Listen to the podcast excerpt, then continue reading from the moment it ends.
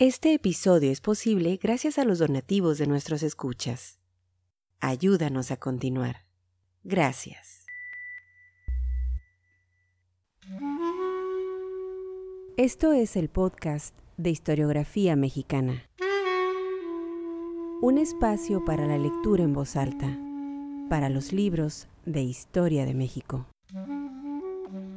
Conduce Pedro César Beas.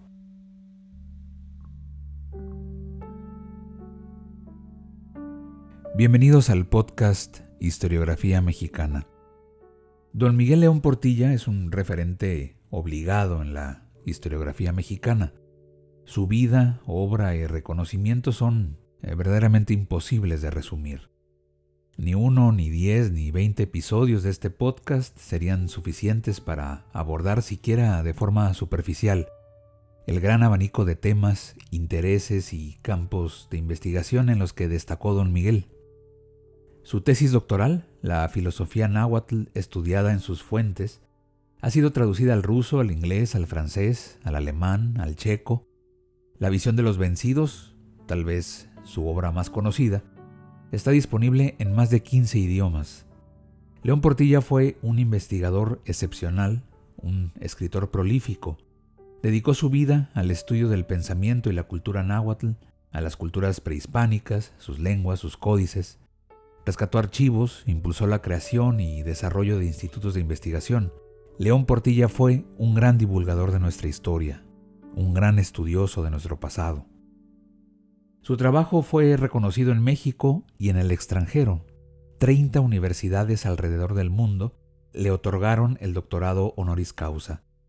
Miembro de la Academia Mexicana de la Historia, de la cual fue su director de 1996 a 2003, León Portilla fue galardonado con el Premio Nacional de Ciencias Sociales, Historia y Filosofía en 1981, la Medalla Belisario Domínguez en 1995, el Premio Internacional Alfonso Reyes en 2001 y en 2013 la Biblioteca del Congreso de los Estados Unidos de América le otorgó el premio Leyenda Viviente. Así, la figura de este personaje, sin duda, una de las mentes más brillantes de México. La lectura en voz alta de este episodio del podcast Historiografía Mexicana estará dedicada a un fragmento de la introducción que hace León Portilla a su libro La California Mexicana, ensayos acerca de su historia, un referente ineludible en los estudios de los californios. Estoy seguro que quien quiere estudiar en serio a la península de Baja California no puede prescindir de estos ensayos. Como lo mencioné al principio, don Miguel no solo fue eh, pues el gran experto en las culturas precolombinas, sino que gran parte de su trabajo estuvo dedicado a la divulgación y al impulso de centros de estudio. Uno de sus tantos logros se da precisamente en Baja California, en donde dejó una huella indeleble. Gracias a su gestión, nació el Archivo Histórico de Baja California Sur, y en el norte de la península impulsó la creación del Instituto de Investigaciones Históricas de la Universidad Autónoma de Baja California. En nuestra página historiografiamexicana.com, en este episodio, el número 76, encontrarán una recomendación, una lista de libros de León Portilla que bien vale la pena buscar y tener en toda biblioteca particular. Como siempre, agradecemos a quienes hacen posible este podcast con sus amables donaciones. Sean bienvenidos al podcast Historiografía Mexicana. Mi interés y mis libros acerca de Baja California, por Miguel León Portilla.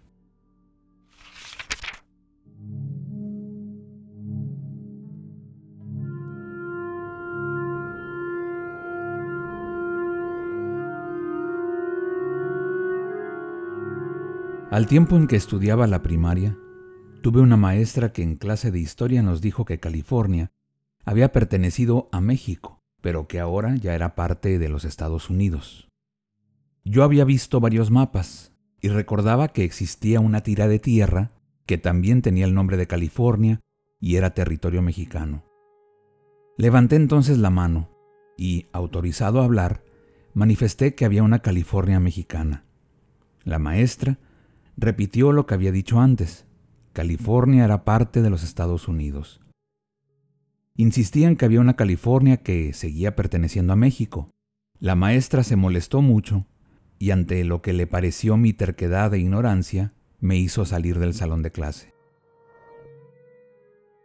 De regreso a casa volví a ver el mapa y comprobé que, a pesar de todo, sí había una California mexicana, dividida en dos territorios, los de Baja California Norte y Sur. Busqué entonces libros que me explicaran lo que había ocurrido. También pregunté a mi padre y a otros maestros. Pude así enterarme que existían dos Californias, una que nos arrebataron los norteamericanos en una guerra de conquista y otra que México pudo conservar casi milagrosamente. Pocas personas conocían la historia de la California que seguía siendo mexicana. Su territorio, a pesar de ser muy grande, se hallaba casi en el olvido.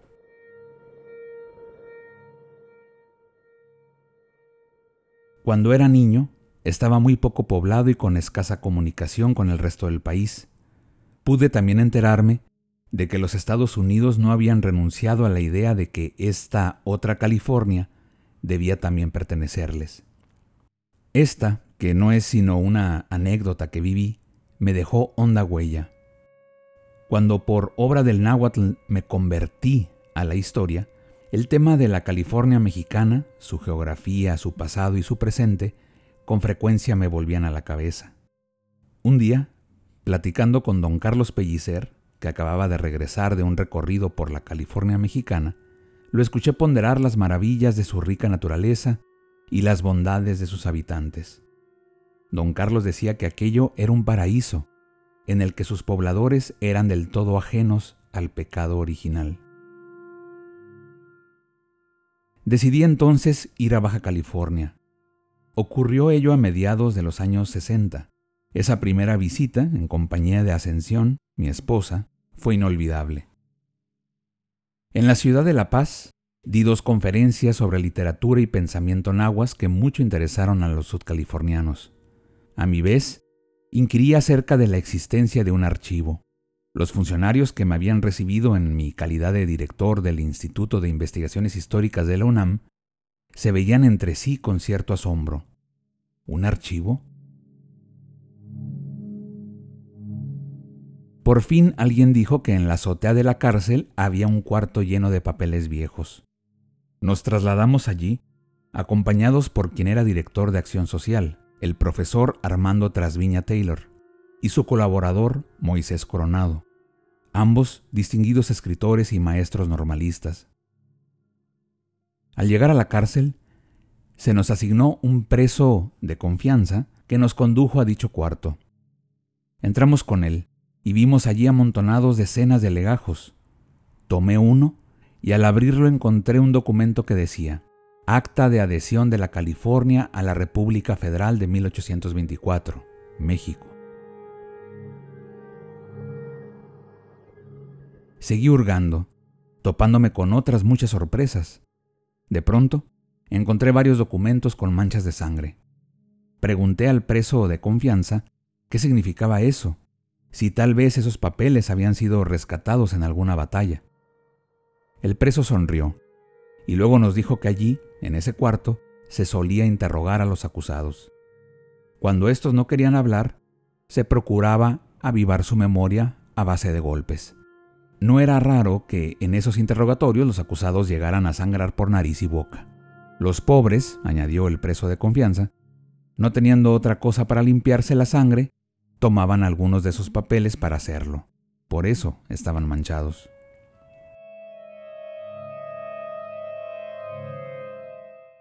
Hicimos en esa misma ocasión un recorrido a través de las brechas que entonces había. Nos llevaron, por un lado, a Cabo San Lucas, y por otro a la misión de San Javier y al puerto de Loreto. Dando tumbos en la camioneta que nos transportaba, esa fue nuestra introducción vivencial a la California mexicana.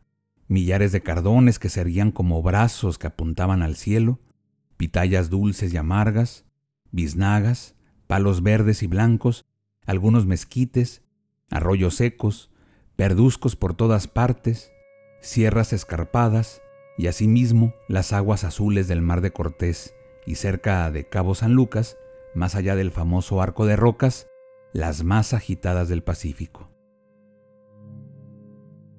Entrar en la misión de San Javier fue sorpresa inolvidable. Con ella habría de mantenerme en relación a la vez de trabajo y afecto. Años más tarde publicaría la obra de enorme interés que nos dejó el jesuita Miguel del Barco, el mismo que como espontáneo arquitecto había edificado la magnífica iglesia y demás dependencias de esa misión.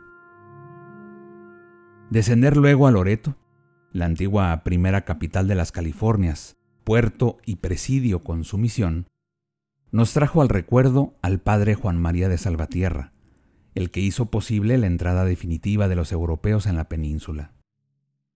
Ver todo esto, experimentarlo en vivencias a las que la evocación histórica colmaba de significación, fue para nosotros, Ascensión y yo, sentirnos cerca de un encuentro que se había desarrollado hacía más de dos siglos y medio.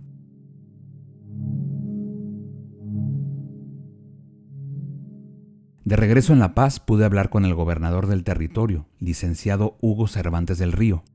Le propuse que el Instituto de Investigaciones Históricas de la UNAM enviara a dos personas para proceder al rescate del archivo.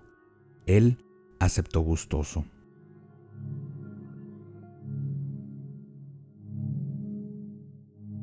Afortunada coincidencia fue también establecer contacto poco después con David Piñera Ramírez, Ocurrió ello en una reunión de estudiosos de la historia californiana celebrada en Santa Ana, California, Estados Unidos.